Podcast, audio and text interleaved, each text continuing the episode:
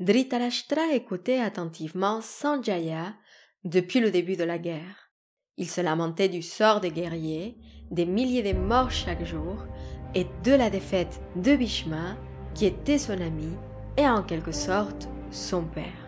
Mais malgré sa tristesse, il demanda à Sanjaya de continuer son récit.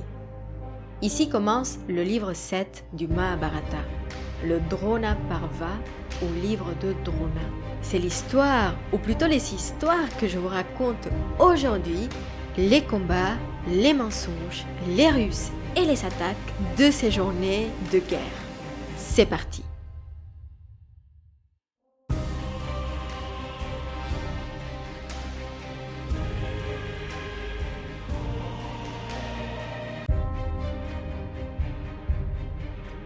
Avec la défaite de Bhishma, les Kauravas devaient préparer leur plan de bataille.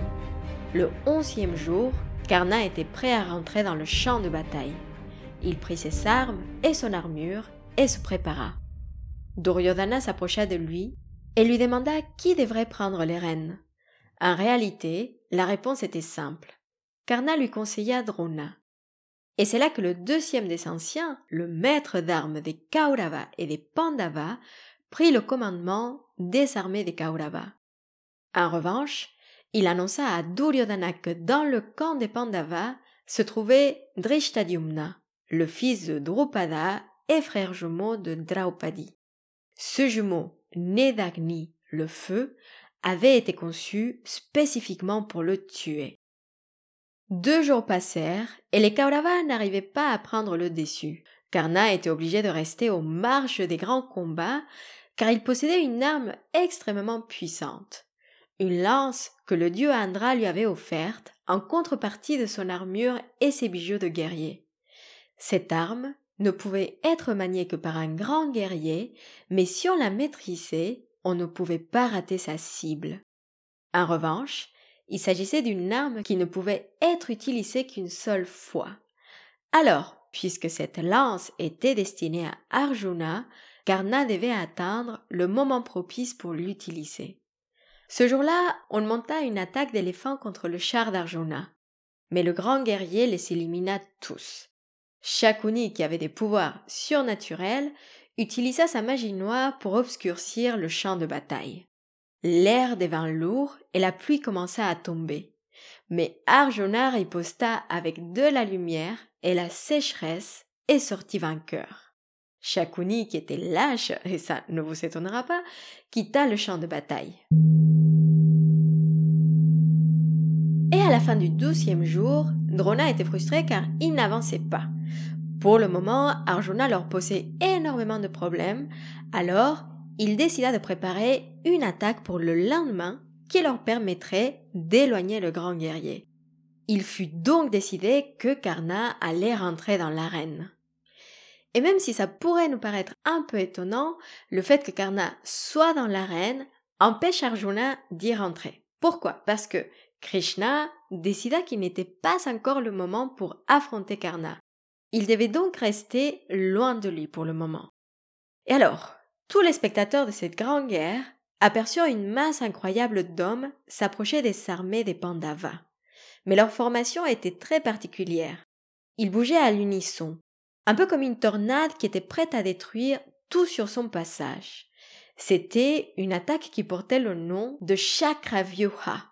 Souvenons-nous que le mot chakra veut dire roue. Et alors, cette formation était une formation d'attaque qui cherchait à coincer l'ennemi qui à la fin se trouvait entouré de tous les côtés. Yudhishthira, qui était aux commandes, sentait le cercle des guerriers se serrer autour de lui et demanda de l'aide à Abhimanyu, le fils d'Arjuna. Le jeune guerrier n'avait que seize ans, mais il avait déjà démontré son grand talent. Le jeune homme se souvint d'une histoire qu'il entendit lorsqu'il était encore dans le ventre de sa mère. Oui, parce qu'il faut dire que Abhimanyu est le fils de Arjuna avec Subhadra, la sœur de Krishna. Et si vous vous perdez avec tous ces noms, souvenez-vous uniquement qu'il s'agit du fils d'Arjuna. Alors, pour revenir à notre récit, Arjuna racontait à la mère d'Abhimanyu comment aider les autres à sortir de ce piège. En revanche, il ne savait pas comment faire pour s'en sortir lui-même. Et c'est là qu'il prit la décision d'aider les autres à s'échapper, même s'il savait qu'il ne pourrait pas sortir vivant. Cette guerre était plus importante que sa vie. Alors, il guida les guerriers petit à petit jusqu'à la sortie. Et c'est là qu'il aperçut une opportunité pour s'échapper de la roue d'hommes qui s'approchait de lui. Mais Jayadrata lui bloqua le passage au dernier moment.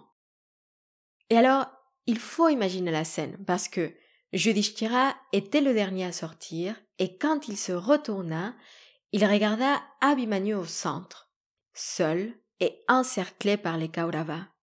Il dut voir le fils de son frère se défendre seul contre des milliers d'hommes à la fois. Les Kauravas reprochaient au camp de Pandava de ne pas avoir respecté les règles de la bataille avec Sikandine. Alors, il n'allait plus respecter la règle qui empêchait de se battre à plusieurs contre un. À partir de cet instant, il n'y avait plus de règles. Et même si Abhimanyu se défendit très bien, après tout, il était le fils d'Arjuna, même s'il fut capable de tuer le fils de Duryodhana, le fils de Dushasana le frappa à la tête avec une massue et Abhimanyu tomba sur le sol inconscient. Avant qu'il ne puisse se relever, les Kauravas se jetèrent sur lui et le tuèrent sauvagement.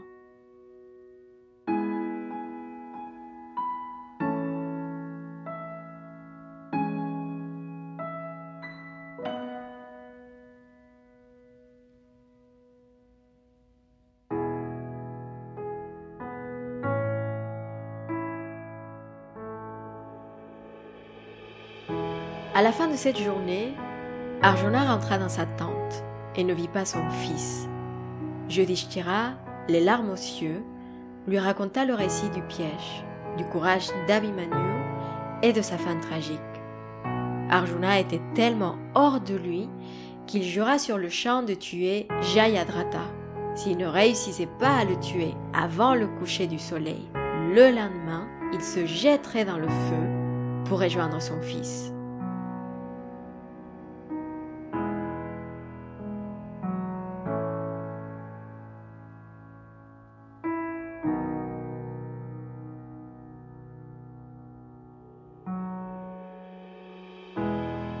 Et alors, bien évidemment, cette déclaration arriva jusqu'aux oreilles de Drona. Et le grand maître d'armes comprit qu'il y avait là une opportunité pour se débarrasser d'Arjuna sans devoir le confronter. Il monta alors un plan qui permettrait Jayadratha de rester caché jusqu'au coucher du soleil, ce qui obligerait Arjuna à se tuer. Le lendemain, toute l'armée des Kauravas s'installa au milieu et empêcha Arjuna d'accéder à Jayadratha. La journée avançait et Arjuna ne pouvait pas faire le moindre pas. C'est alors que Krishna utilisa ses pouvoirs et cacha le soleil avec sa main, faisant ainsi croire aux Kauravas que la journée était finie. Et bien sûr, en voyant l'obscurité qui arrivait, les Kauravas étaient ravis et leur rire se faisait entendre partout dans le champ de bataille. Krishna demanda à Arjuna de se concentrer sur le rire de son ennemi et de diriger sa flèche vers ce son. Arjuna ferma les cieux, se concentrant sur le rire de Jayadratha, et sa flèche perça le crâne de son ennemi, qui tomba mort instantanément. À ce moment-là, Krishna enleva sa main, et le soleil apparut de nouveau.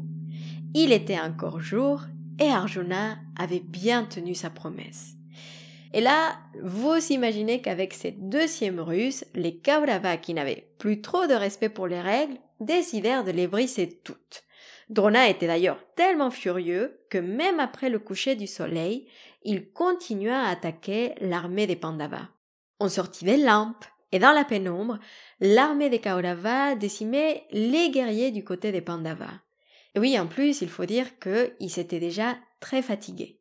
Et c'est pendant cette nuit que Drona tua deux grands rois, Drupada, le père de Draupadi, et Virata, le roi Matsya. Et pour résister à cette attaque nocturne, Krishna conseilla à Bhima d'appeler son fils, Gatotkacha, qui était mi-humain et mi-rakshasa, et surtout qui était invincible pendant la nuit. Et bien sûr, les Kauravas ne restèrent pas les bras croisés. Drona fit appel à son propre Rakshasa, qui fut finalement détruit par le fils de Bhima. Et maintenant, la seule solution pour se débarrasser du fils de Bhima était d'utiliser la lance de Karna. Et Duryodhana lui ordonna de le faire. La boule au ventre, et Gatotkacha fut blessé. Il augmenta sa taille jusqu'à ce que sa tête touchait le ciel, et quand son corps tomba par terre, des milliers d'hommes des Kauravas furent écrasés par son corps. Mais malgré ces nombreuses pertes, Drona ne s'arrêta pas, et la nuit était déjà bien avancée. Et comme toutes les règles ne comptaient plus, les Pandavas décidèrent d'utiliser l'obscurité de la nuit à leur avantage.